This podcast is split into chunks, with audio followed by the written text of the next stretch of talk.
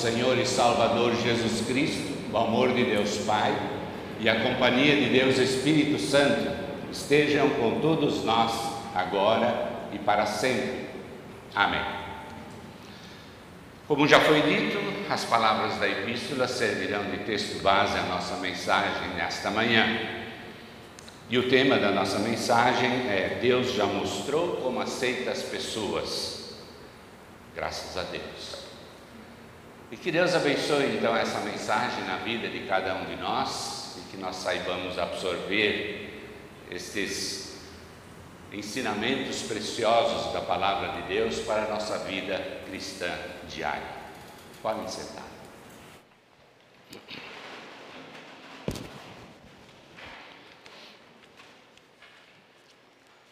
Meus queridos irmãos e irmãs na fé em Jesus, queridos congregados, queridos visitantes, também saudamos a quem está nos acompanhando na transmissão, tanto os de perto quanto os de mais longe, todos acolhemos também com o mesmo abraço fraternal em Cristo Jesus. No calendário da Igreja Cristã, o domingo de hoje ele está classificado como o 22 domingo após Pentecostes. E as leituras indicadas para hoje, na verdade, não são estas, são outras. Mas, como na terça-feira comemora-se o dia da reforma, nós vamos e estamos utilizando as leituras daquele dia. E principalmente as palavras então da epístola é que servirão de base e fundamento à nossa mensagem agora.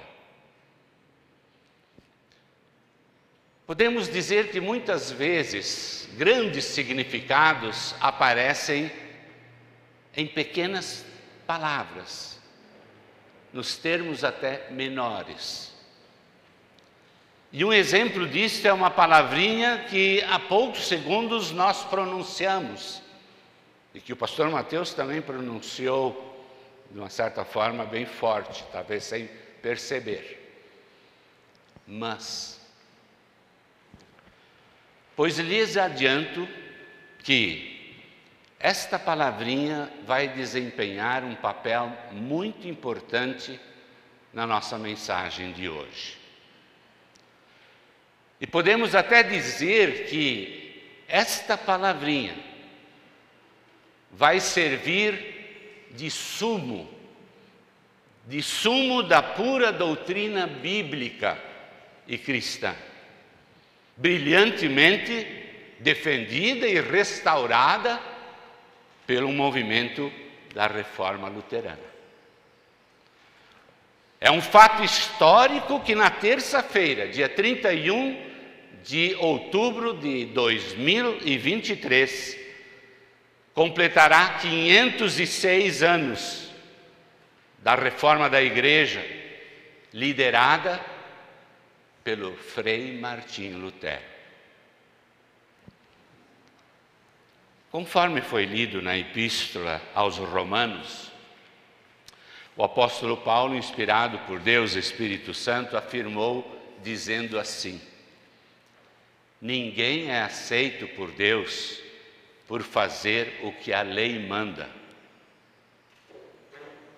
E logo em seguida surge um mas. Mas agora Deus já mostrou a maneira certa como Ele aceita as pessoas. E Paulo continua então dizendo: todos pecaram, todos pecaram e estão afastados da presença gloriosa de Deus. E de novo surge um mas. Mas, pela sua graça, e sem exigir nada, Deus aceita por meio de Cristo os que o salvam. Meus ouvintes, a verdade é que todos nós éramos também perdidos e condenados pelo justo Deus.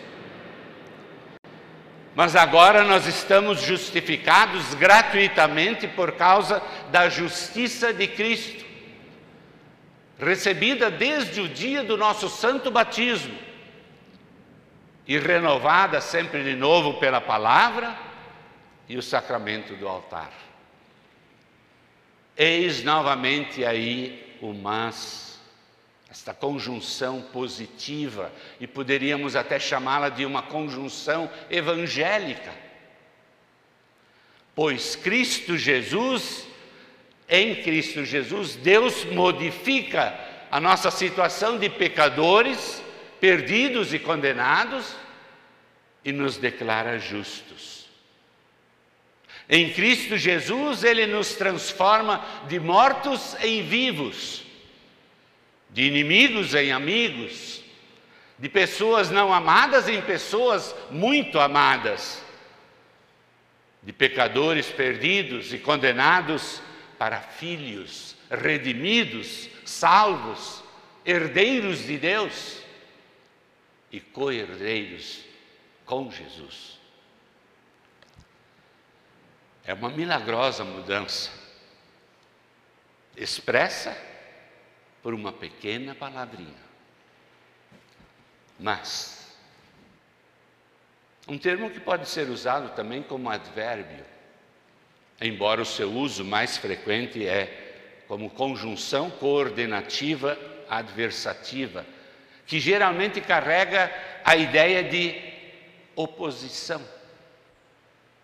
Isso significa que é uma conjunção que liga duas frases que tem um sentido semântico equivalente, mas que muda para um sentido de oposição ou adversidade e até restrição. Por isso, quando nós escutamos a palavra mas, nós devemos prestar muita atenção para aquilo que segue, para o, lado, o outro lado da história. Na prática funciona mais ou menos assim. Quando você, por exemplo, ouve alguém falando e dizendo, pronunciando essa palavra mas, você até pode esquecer o que foi dito antes, mas presta atenção no que segue. Um exemplo. Ao retornar do seu trabalho, o marido chega em casa e, ao cumprimentar a sua esposa, ele se lembra de algo que ela havia pedido e ele esqueceu.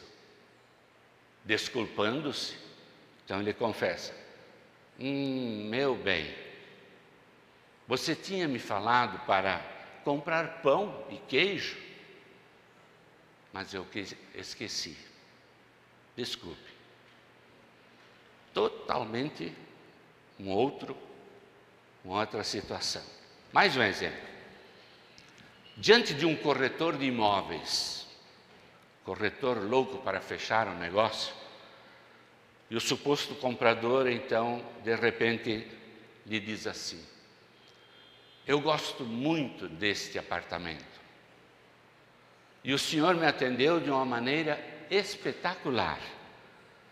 Eu gostaria de comprá-lo, mas no momento eu não tenho condições de pagá-lo.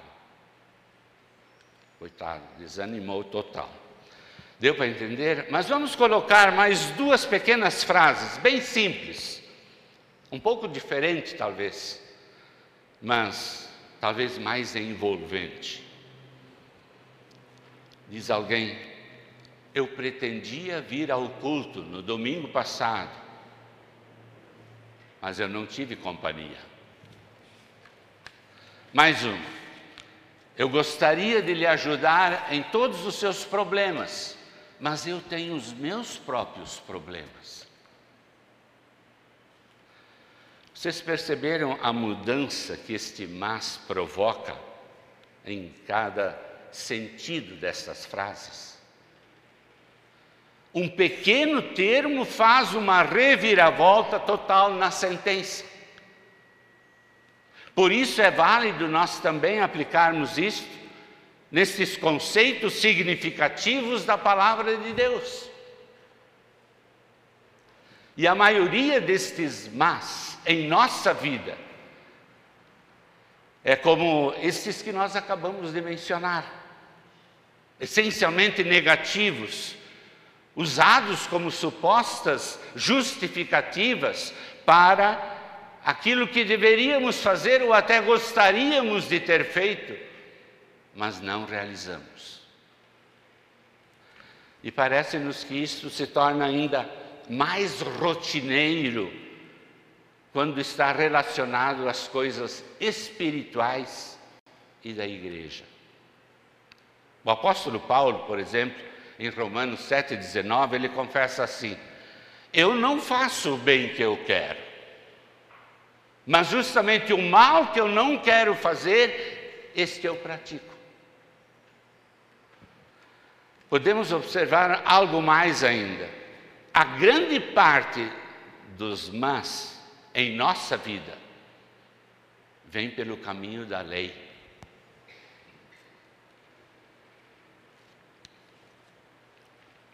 É que o ser humano, os homens, estão sempre inclinados a pensar que eles podem agradar a Deus e até podem colaborar com Deus para serem salvos através da sua obediência, através das suas obras. Mas daí vem um mas. Em Romanos 3:9, a Bíblia diz assim: todos, todos estão debaixo do poder do pecado. E as pessoas geralmente esquecem isso e procuram se justificar diante de Deus por suas próprias ações e obediência mas a palavra de Deus torna a falar e diz: não há uma só pessoa que faça o bem e que é correta. Ninguém é aceito por Deus por fazer o que a lei manda. Talvez muitos estejam convencidos de que são capazes de alcançar a glória dos céus pela sua maneira correta de viver. Tipo aquele jovem rico que se aproximou de Jesus e lhe perguntou: Mestre, o que eu devo fazer para ser salvo? Eu tenho obedecido todos os mandamentos, o que mais me falta fazer?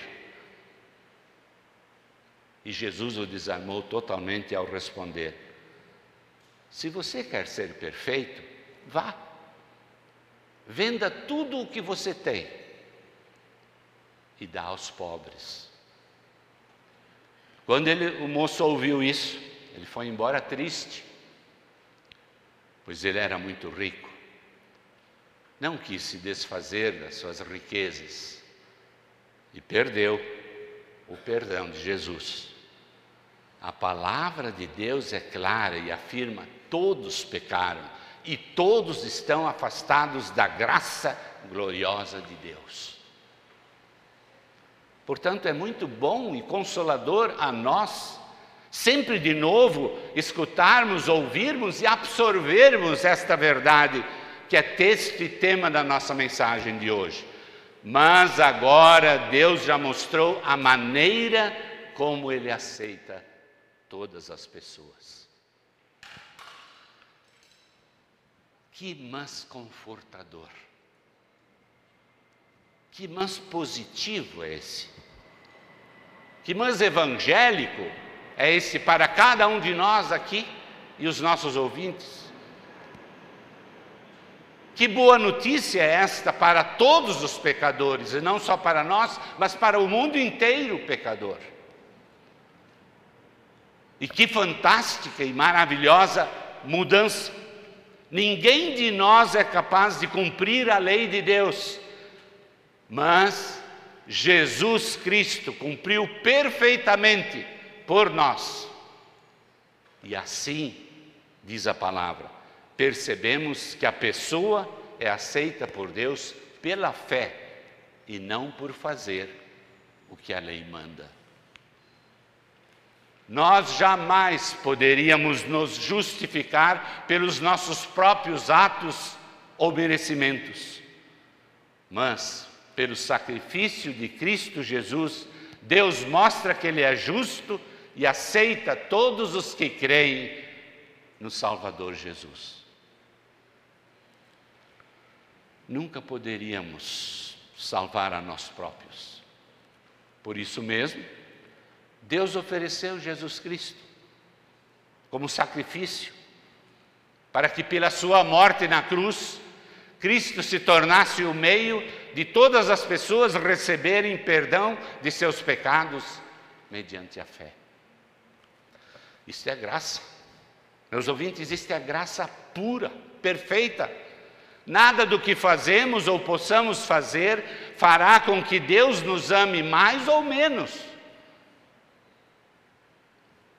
Ele nos ama unicamente pela Sua graça, por causa de Cristo Jesus. E Jesus morreu na cruz e completou a sua missão redentora, ressuscitando dentre os mortos, para que através dessa sua gloriosa vitória nos tornasse dignos de receber o perdão de nosso Pai Celeste. Mas, meus ouvintes, há mais coisas maravilhosas que nós podemos dizer a respeito deste mas. Nós também podemos reverter os nossos mãs negativos e transformá-los em mãs positivos, graças a esta dádiva do Senhor. Lembram dos exemplos antes dados? Vamos repeti-los, transformando-os em positivos. Em vez de dizer, eu gostaria de lhe ajudar em seus problemas, mas eu tenho os meus próprios problemas. Vamos transformar isso e dizer assim: realmente eu tenho os meus próprios problemas, mas eu vou lhe ajudar a resolver os seus. Em vez de dizer eu pretendi ir ao culto no domingo passado, mas eu não tive companhia, invertam a ordem e digam com ou sem companhia, mas no domingo vindouro eu vou à igreja. no poder da grande mudança. O grande mas evangélico de Jesus Cristo para nós é nos ter convertido pelo poder de seu Espírito e realizado esta grande mudança em nossas vidas, transformando os nossos mas negativos e da lei em mas positivos e evangélicos. Grandes conceitos podem estar embutidos em termos pequenos. E de certa forma, aqui nesta nossa mensagem de hoje, este pequeno mas contém um resumo de toda a doutrina cristã e de toda a, pregação do reformador Martinho Lutero um resumo da maior contribuição que a reforma nos deixou, encabeçada por este restaurador da verdade, Frei Martinho Lutero. Queridos ouvintes, quão privilegiados nós somos de podermos estar hoje sentados no templo do Senhor acompanhando leituras, cânticos e mensagem que continuam proclamando a verdade que liberta. Vocês creem nesta verdade? Vocês estão firmes na fé no Salvador Jesus? É Ele que nos perdoa os nossos pecados, nos dá remissão e salvação e nos faz herdeiros da vida eterna. Por isso somos privilegiados. E por isso é importante nós sempre de novo escutarmos esta verdade e absorvermos o que diz a Bíblia. Ninguém é aceito por Deus por fazer o que a lei manda, Mas agora Deus já mostrou a maneira como Ele aceita todas as pessoas. E esta aceitação não tem nada a ver com a lei. Mas Deus aceita as pessoas por meio da fé que elas têm em Jesus Cristo. Diante deste imerecido amor e perante tão maravilhosa graça, vamos continuar dizendo sempre com muita fé no coração e cantar com muita alegria e gratidão as palavras do poeta sacro. Agora nós temos salvação, por graça e por bondade. As obras não nos salvarão, são vãs na adversidade. Na fé confiamos em Jesus, que tudo fez por nós na cruz, com sua humildade. Aprenda, pois, quem é cristão, que a lei já foi cumprida, por Cristo fez a expiação, por Deus tão exigida. Quão grato sou, ó bom Senhor, és meu bendito Salvador, na cruz tu me deste vida. Amém.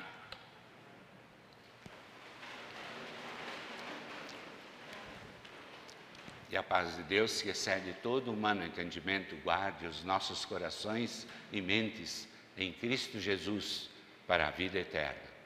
Amém.